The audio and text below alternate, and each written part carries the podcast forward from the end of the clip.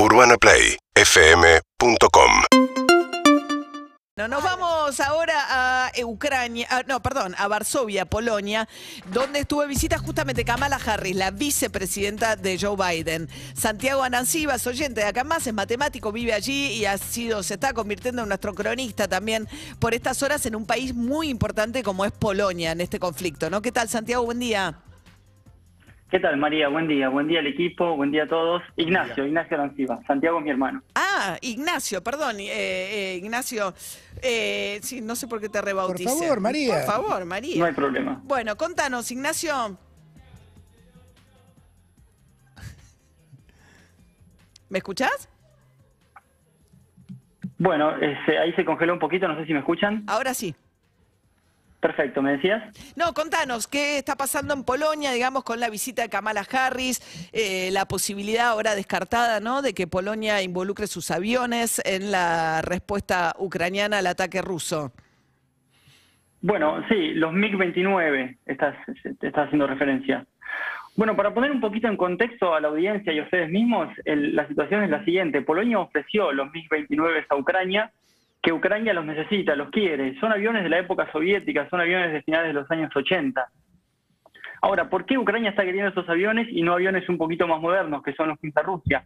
Justamente porque al ser aviones soviéticos, los pilotos ucranianos saben pilotear esos aviones y no necesitan entrenamiento para pilotearlos.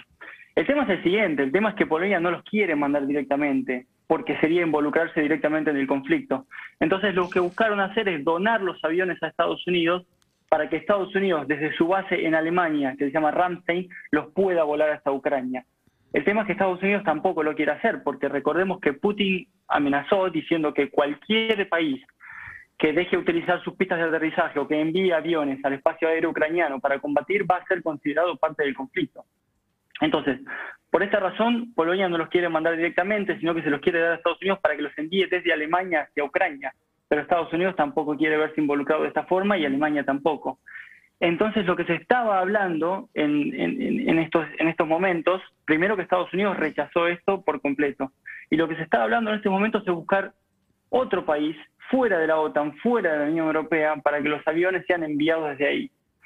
También se está descartando esta opción totalmente. Así que me parece que eso va a quedar fuera de, del, De las opciones. caso. Claro, sí. Sí. Como decís bien, ¿no? Sí, sí, sí. Eh, Ignacio, hay como un cuidado de no.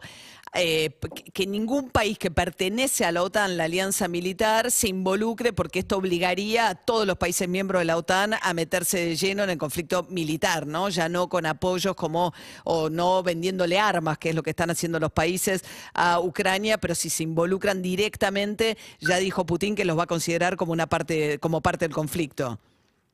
Los va a considerar parte del conflicto. Es por eso que no quieren enviar arma- armamento y, y aviones ofensivos. Lo que sí está enviando a Estados Unidos es equipamiento militar defensivo. Para ubicar en la frontera con Ucrania, ellos quieren armar lo que una cortina de hierro que se llama, es similar a la que tiene Israel, por ejemplo, que son misiles antiaéreos.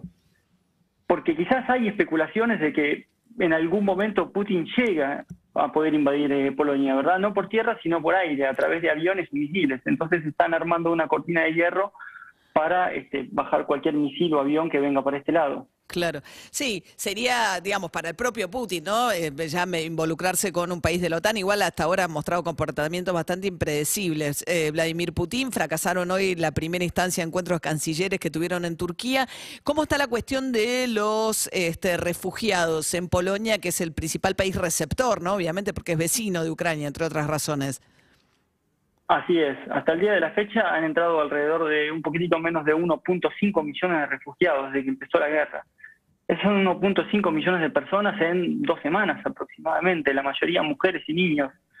Esta semana estuve en la estación central de trenes que se ha convertido en una suerte de punto de llegada de los refugiados y las postales son desoladoras, totalmente desoladoras. Gente durmiendo en, la, en estación terminal, en el hall central, está lleno de bolsas de dormir, gente buscando comida, gente buscando ropa, un montón de voluntarios ofreciendo comida caliente, ofreciendo ropa, ofreciendo traducciones, ofreciendo transporte hacia otros países de, la Unión Europea, pero mucha presencia policial, mucha presencia militar en la estación central de trenes, que se ha convertido en el punto de llegada de la mayoría de los refugiados de guerra, ¿no?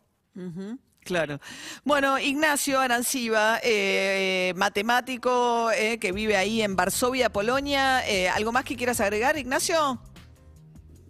Y hasta ahora sí, hasta ahora, por ejemplo, la gente se ha comportado muy bien, la gente polaca, ¿no? En cuanto a la solidaridad, está alojando muchísima gente, muchísimos refugiados ucranianos en sus casas.